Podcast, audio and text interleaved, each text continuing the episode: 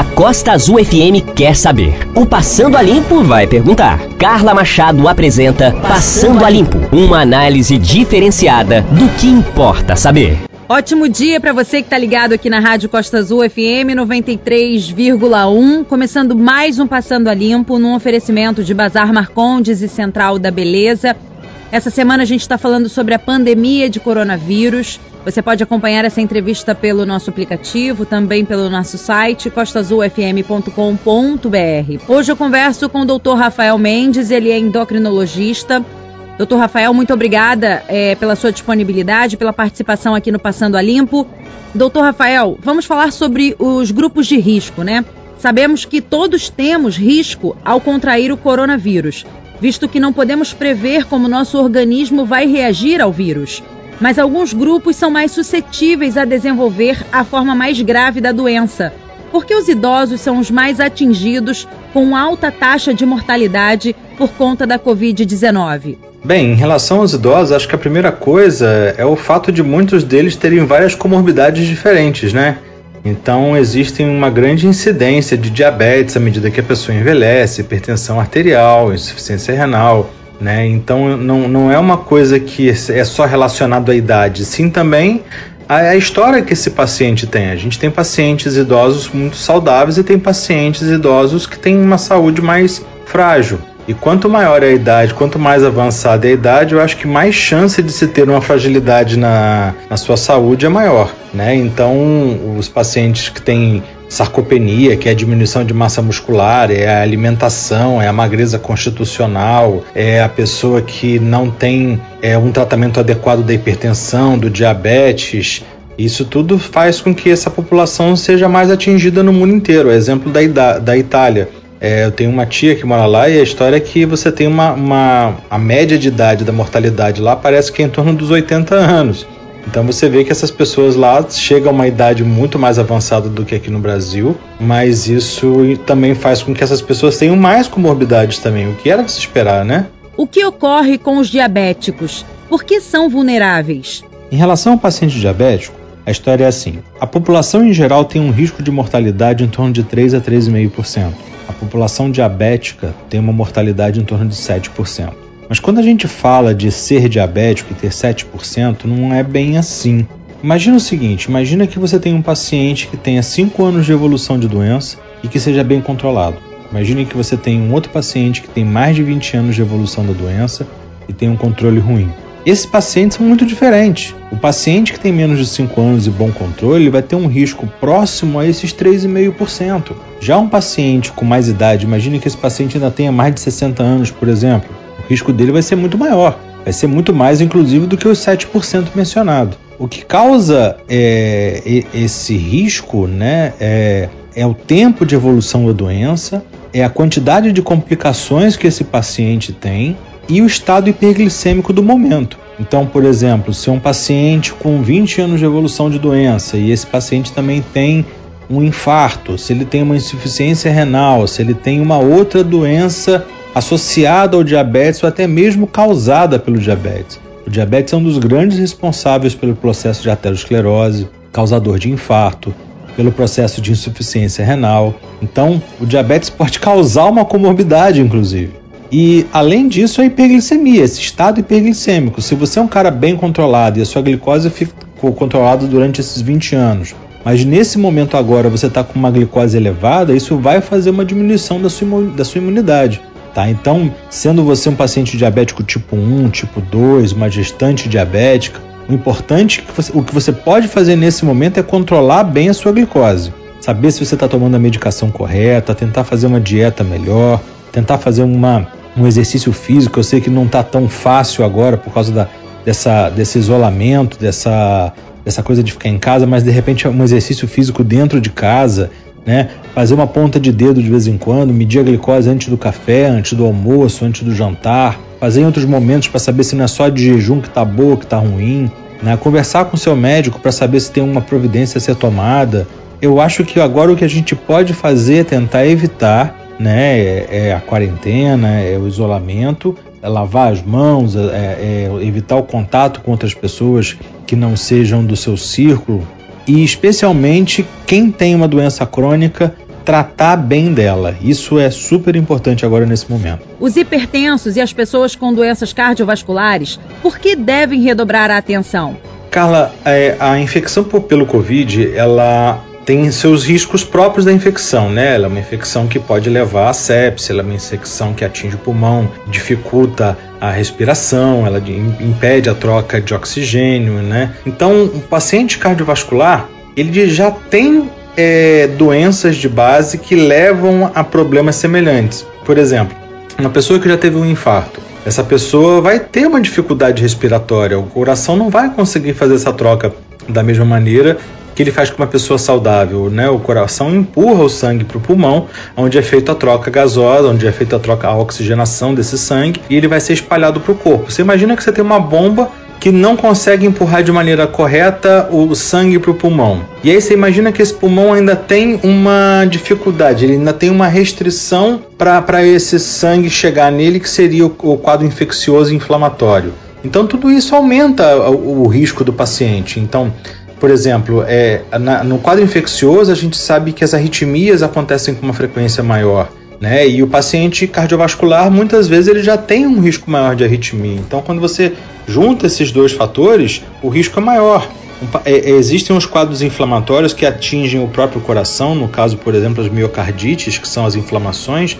Um paciente durante um quadro séptico, ele pode fazer uma inflamação no coração e essa inflamação vai fazer com que essa, essa bomba não tenha uma, uma resposta tão adequada, né? E vai fazer com que é, a chance desse coração parar, de você ter uma arritmia, de você ter um infarto também aumente, né? Então, uma das coisas, por exemplo, que a gente fala muito é o choque.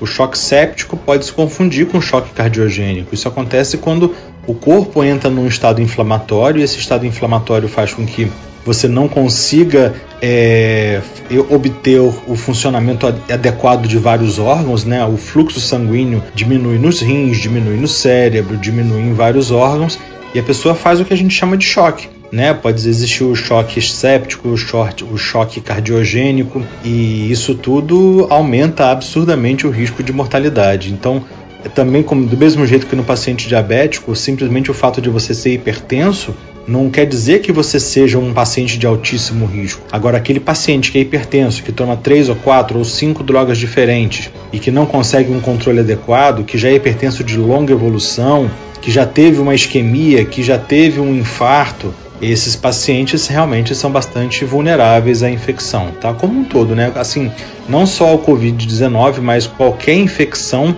é, de, a nível sistêmico pode fazer com que esses pacientes corram mais risco também, né? Então, a pneumonia, por exemplo, faz com que isso também aconteça. Não é, isso não é exclusividade só do Covid, não.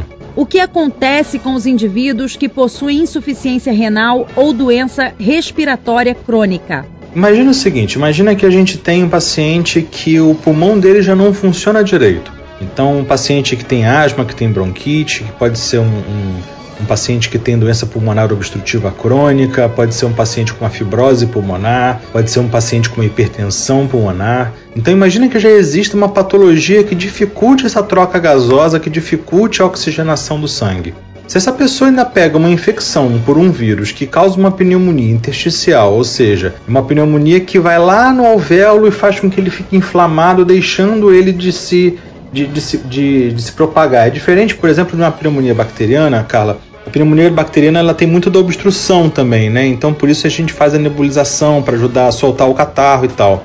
Na pneumonia viral, na pneumonite viral, às vezes não, não tem catarro. É simplesmente o alvéolo que não consegue fazer a troca gasosa. Então, esse paciente já tinha uma dificuldade né, respiratória. Se você aumenta essa dificuldade por causa da infecção, a falta de ar é muito mais provável. A falta de ar, a dificuldade de você conseguir é, manter a oxigenação do sangue adequada é muito mais provável. E o paciente renal crônico, ele já é um paciente que o rim dele não funciona bem. Então ele precisa de uma, uma sobrecarga de água menor, ele tem que, ele dependendo do grau, é claro que de paciente de insuficiência renal, existem pacientes com insuficiência renal mais leve, ficariam menos arriscado, e pacientes com insuficiência renal mais grave, na, por exemplo, os pacientes que fazem diálise, isso é bem mais arriscado, né? Porque o, o rim ele, ele, ele, simple, ele além de fazer a, a, a troca da, das escórias no nosso sangue, ele também é responsável pela produção de eritropoetina, que vai fazer com que a pessoa tenha anemia crônica. Ele é um, um órgão responsável por eliminar escórias que fazem com que o nosso organismo não funcione tão bem se elas estiverem altas. Né? A gente não consegue depurar as drogas da maneira correta, então muitas vezes você teria dificuldade de dar até medicação para esse paciente. Então, toda situação que leva ao mau funcionamento do rim pode levar também a uma dificuldade na, na resposta à, doença infecciosa pelo Covid. Lembrando que esses dois pacientes, tanto o paciente de doença pulmonar quanto o paciente de doença renal, são pacientes muitas vezes acometidos por outras infecções também. É comum o paciente renal ser também diabético. É comum o paciente renal ser também hipertenso. Então, é, muitas vezes existe até uma associação de comorbidade e a melhor coisa a se fazer nesses casos é tentar equilibrar essas situações o melhor possível. Pode ser que o seu médico indique uma medicação profilática, pode ser que o seu médico indique um tratamento mais agressivo por esse período, pode ser que você faça é, a sua diálise mais vezes nesse período, ou então use a eritropoetina em quantidades maiores para tentar acertar as anemias. É bem importante esse, esse controle bem pertinho com o seu médico para tentar diminuir esse impacto. Por que as pessoas imunodeprimidas como HIV positivo devem tomar cuidado? Bem, Carla, como o próprio nome já diz, o HIV provoca a AIDS, né, que na verdade a gente em português chama SIDA, que é a síndrome da imunodeficiência adquirida. A gente tem a pessoa que tem HIV positivo, ela tem uma chance maior de ter um déficit na sua imunidade. É claro que isso vai depender se essa pessoa está com a carga viral alta, se essa pessoa está sendo bem cuidada, quantos anos ela tem de doença, então tem uma série de coisas que falam se a pessoa vai ter uma resposta pior ou melhor. Então, quem tem um HIV positivo e quem, quem tem AIDS e tem uma carga viral alta ou não está bem controlado, isso significa que essa pessoa está mais suscetível a infecções. Por exemplo, a tuberculose aumentou a sua prevalência nos últimos, nos últimos, é, nas últimas décadas, eu diria, é, especialmente depois que o HIV voltou, apareceu para gente, né? Então a, a, tuberculose tinha reduzido a sua prevalência e à medida que ela aumentou a, a, a deficiência imunológica das pessoas, ela voltou a acontecer, né?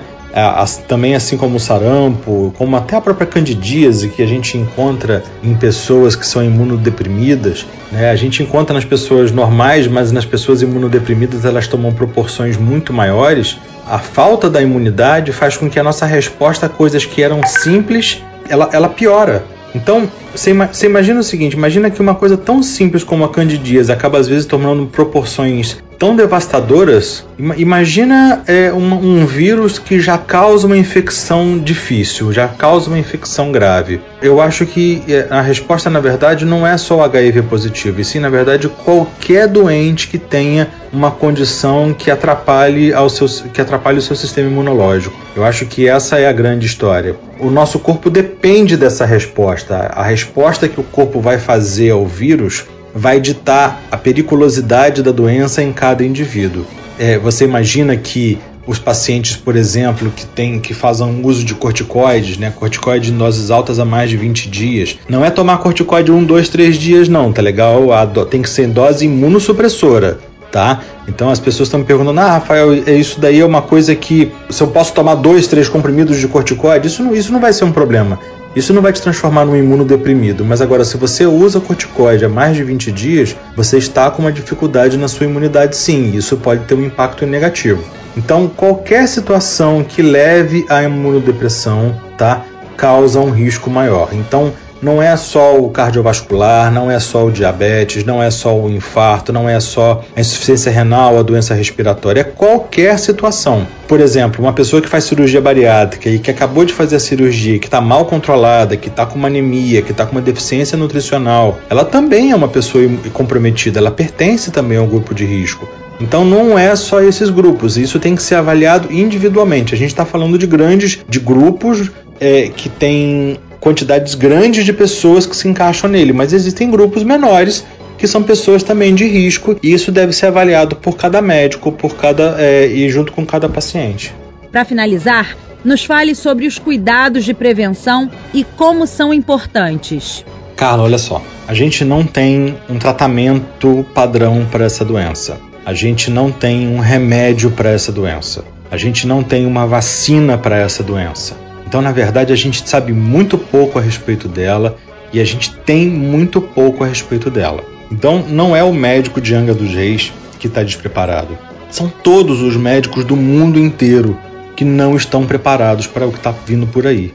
A gente está aprendendo com as doenças, a gente está aprendendo com a China, a gente está aprendendo com a Itália, a gente está aprendendo com a França, com a Espanha, mas na verdade a gente sabe muito pouco. Então eu acho que um dos grandes problemas que a gente está enfrentando é a falta de conhecimento a respeito da eficácia das medicações e dos tratamentos.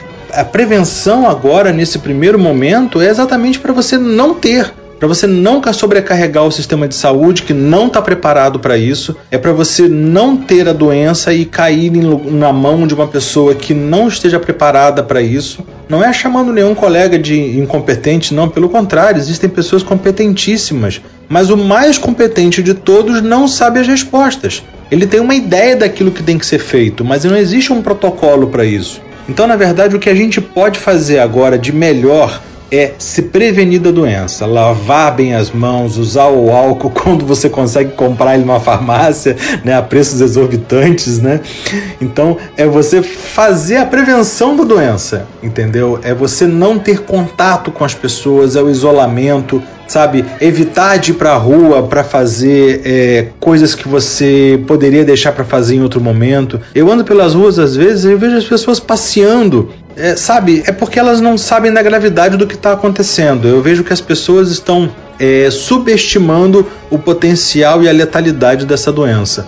Gente, o isolamento não vai fazer com que você nunca tenha o Covid. Tá? O isolamento, nesse primeiro momento, é para fazer com que as pessoas consigam não ir para os hospitais em quantidades enormes. Na Itália, eles estão tendo que fazer a escolha de Sofia, ou seja, quem vai ser entubado, quem vai morrer, quem não vai morrer. Isso deve ser uma coisa absurdamente ruim você ter que escolher quem vai viver, quem não vai. Mas existe uma necessidade de respiradores, respiradores esses que a gente não tem. Então, a melhor coisa a fazer nesse momento é não precisar de um. Não é ir comprar um respirador, isso não adianta nada.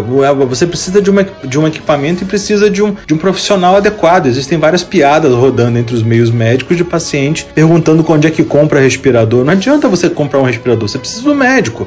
Então não é que você vai chegar no hospital com seu respirador portátil, entendeu? Você tem que trabalhar é para não ter a doença, tá? Eu, eu acho que a quantidade de pessoas que vai ter essa doença ao longo dos próximos anos é bem grande. Mas só que agora, nesse primeiro momento, você ter ela sem ter um, uma medicação, sem você ter um protocolo, sem você ter um equipamento à sua disposição, é muito mais grave. Se eu pudesse escolher não ter agora ou ter daqui a cinco anos, eu certamente preferiria ter daqui a cinco anos. Lembrando que, por exemplo, na época que a AIDS surgiu, a quantidade de pessoas que morreu foi muito grande. Hoje em dia a gente tem muito poucos casos de óbito por AIDS, né? A gente tem muitos pacientes que estão muito bem controlados, que têm a vida normal, que têm a vida legal, desde que eles tomem as suas medicações. Vai ser uma coisa semelhante. A gente daqui a um tempo vai ter remédio para isso tudo, mas nesse primeiro momento a gente não tem. Então a única coisa que a gente pode fazer agora nesse momento é se prevenir. Eu conversei com o Dr. Rafael Mendes, endocrinologista, sobre os grupos de risco nessa pandemia de coronavírus. O Passando a Limpo tem um oferecimento de Bazar Marcondes e Central da Beleza. Muito obrigada pela sua audiência. Essa entrevista daqui a pouquinho lá no nosso site costasufm.com.br. Passando a Limpo, uma análise diferenciada do que importa saber.